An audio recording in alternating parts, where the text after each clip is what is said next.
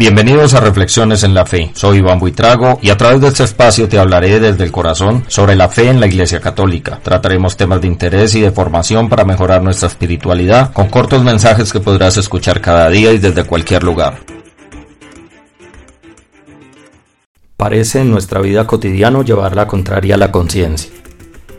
Somos obstinados con nuestros caprichos y actuamos según ellos pero en el fondo de nuestros pensamientos aparece un reflejo como si fuera una voz interna, que nos grita desde lo profundo, advirtiendo, cuidado, te equivocas. Esa voz la llamamos conciencia. Es como un ruido no definido, pero nos alerta que no todo anda bien. Sin embargo, perseveramos en traicionarla. Pensando en este tema llega a mi mente la palabra conversión, que viene del latín convertere, el prefijo con significa globalmente y vertere significa dar vuelta. Es decir, conversión es dar vuelta a toda nuestra vida. Pero para poder hacerlo es completamente necesario encontrarle sentido al ruido de la conciencia, agudizar el oído para que ese ruido se convierta en mensaje. Así empieza una verdadera conversión, escuchando la conciencia, rindiéndose a su voluntad para no seguirla traicionando.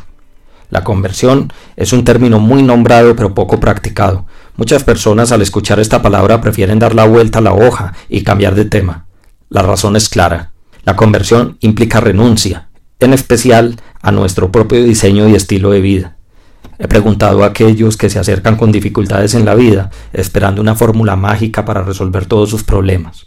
¿Cómo va tu relación con Dios? Pregunta que frecuentemente la responden de manera inmediata con una sonrisa, seguida de la expresión muy bien, una respuesta cultural, a la que frecuentemente agregan, sin embargo, mi relación con Dios no necesita de altares, ni sacerdotes, ni de religión. Esa respuesta ya me afirma el por qué está ahogado en los problemas.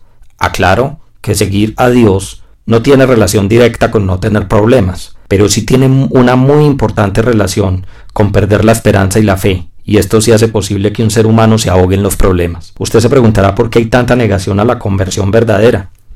Pues yo tengo una respuesta que con humildad me atrevo a decir, no sin antes aclarar que posiblemente no sea la respuesta de su agrado. La conversión es difícil porque buscamos una religión a la carta, una religión que se acomode a nuestro propio esquema de vida, que no nos obliga a cambiar nada. Le huimos a los compromisos, a las normas y queremos disfrazar ese miedo a cumplirlas, con otros temas que rayan en el desconocimiento.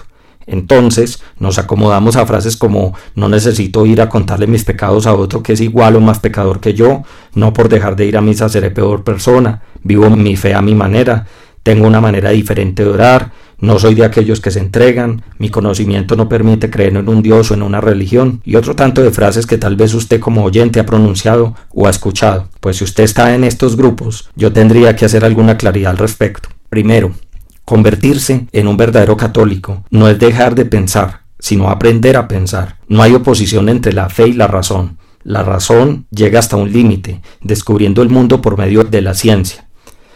Es en ese límite donde solo la fe puede resolver el gran enigma que el conocimiento no puede explicar. Segundo, una verdadera religión no es la que se acomoda a lo que tú quieras, no es la que no te exige. Por el contrario, es la que denuncia lo que haces mal, la que te llama a corregir tu camino, la que te poda como árbol para que des mejores frutos.